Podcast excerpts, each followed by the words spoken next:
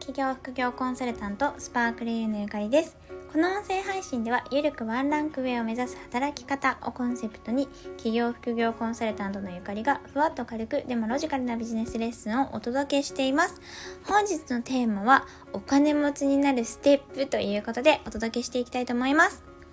ま、お金持ちになるステップっていうのを、まあ、私が発信していいのかみたいなところはあるんですけれども、まあ、私もそうですね、新卒で経営コンサルタントっていう業界に入って、会社員としては比較的高いお給料。でも、あのー、なんて言うんですかね、あまり人間的な働き方ではないっていう働き方を経験し、今は逆にすごい時間が、働く時間が短くなって、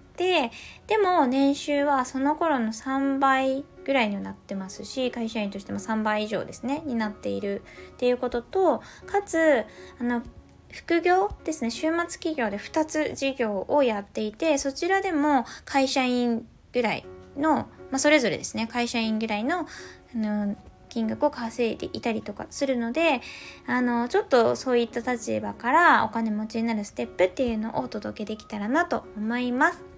もちろん私がというよりかは、その私の周囲の方も、やっぱり豊かな人がどんどんこう増えてるなって感じがするので、関わる方でですね。なのでそういった方たちの様子を見ていて思うことっていうのもシェアしたいなと思います。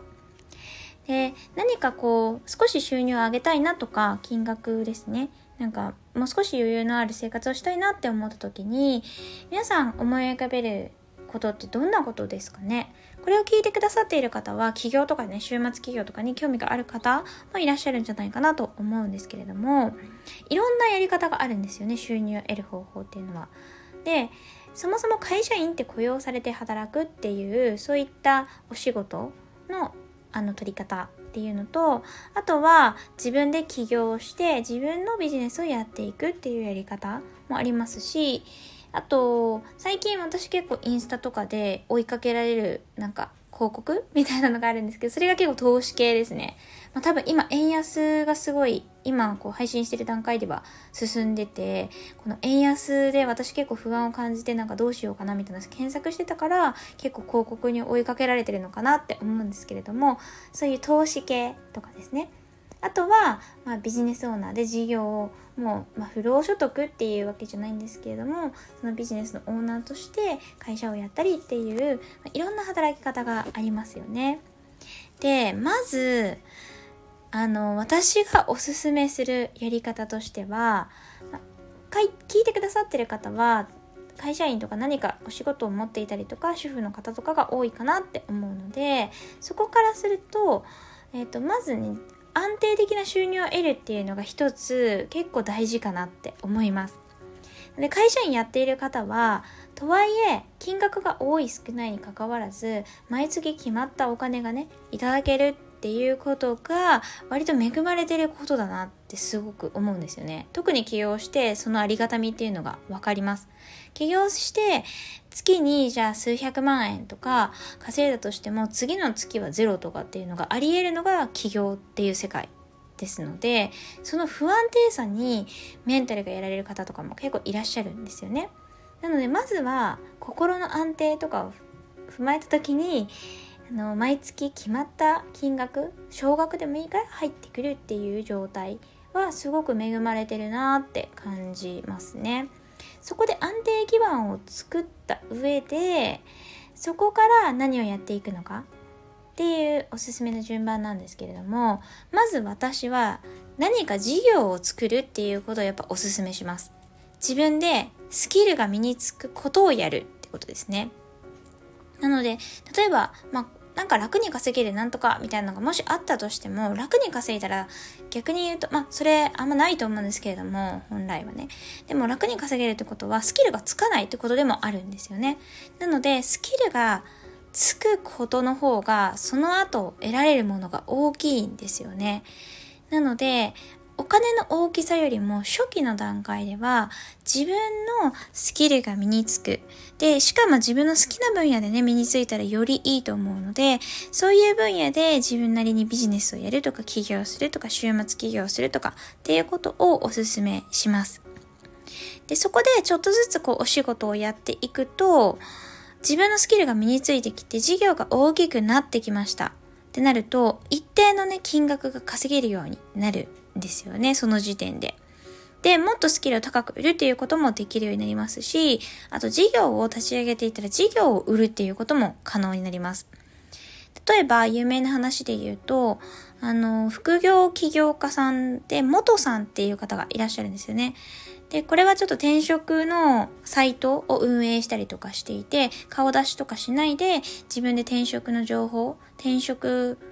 を自分が結構してきたっていう経験をブログとかに書いて、で、そこから、あの、転職サイトに登録して報酬を得るっていう収入をね、得ていたんですけれども、それを数億円で、かなり高い金額で売ってるんですね。数千万かな？ちょっとごめんなさい、忘れちゃったんですけれども、数千万か億ぐらいで売って、て、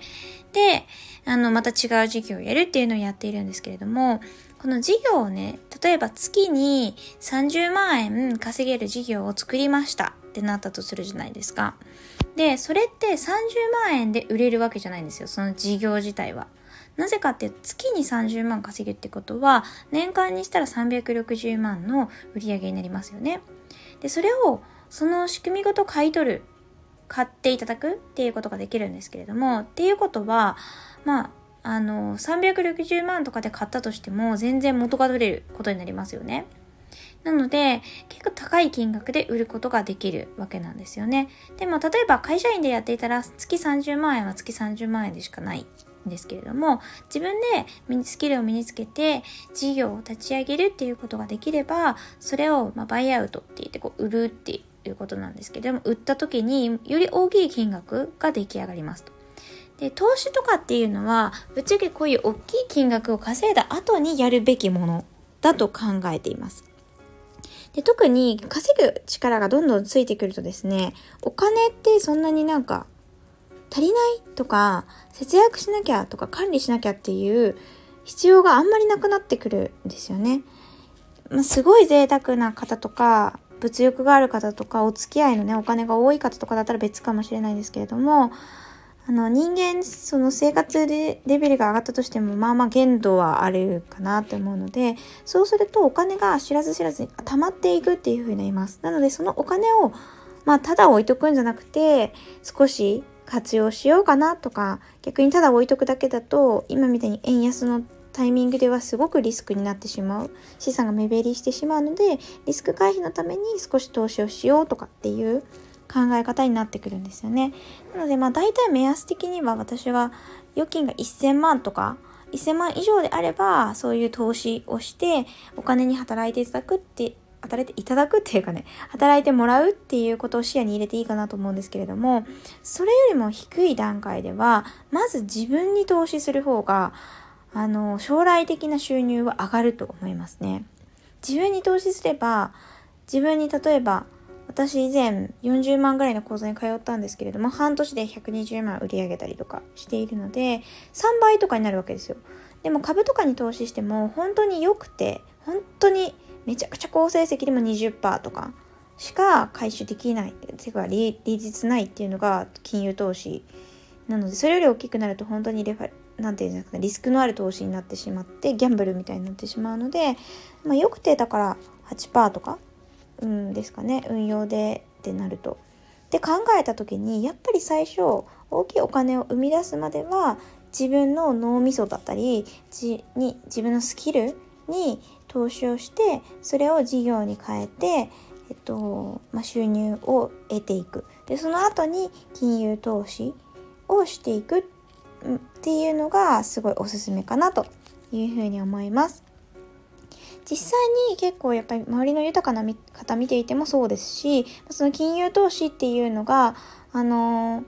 ま、リスク分散だけでいいやみたいな方もいらっしゃれば、あと事業にね、投資をするっていう風にして、例えば人の事業に、それこそ先ほどの元さんのビジネスを買った人みたいな感じで、自分でゼロから作るのではなくて、ある程度出来上がった事業を投資として買って、その事業をどんどん大きくしていくっていう方もいらっしゃるかなという風に思います。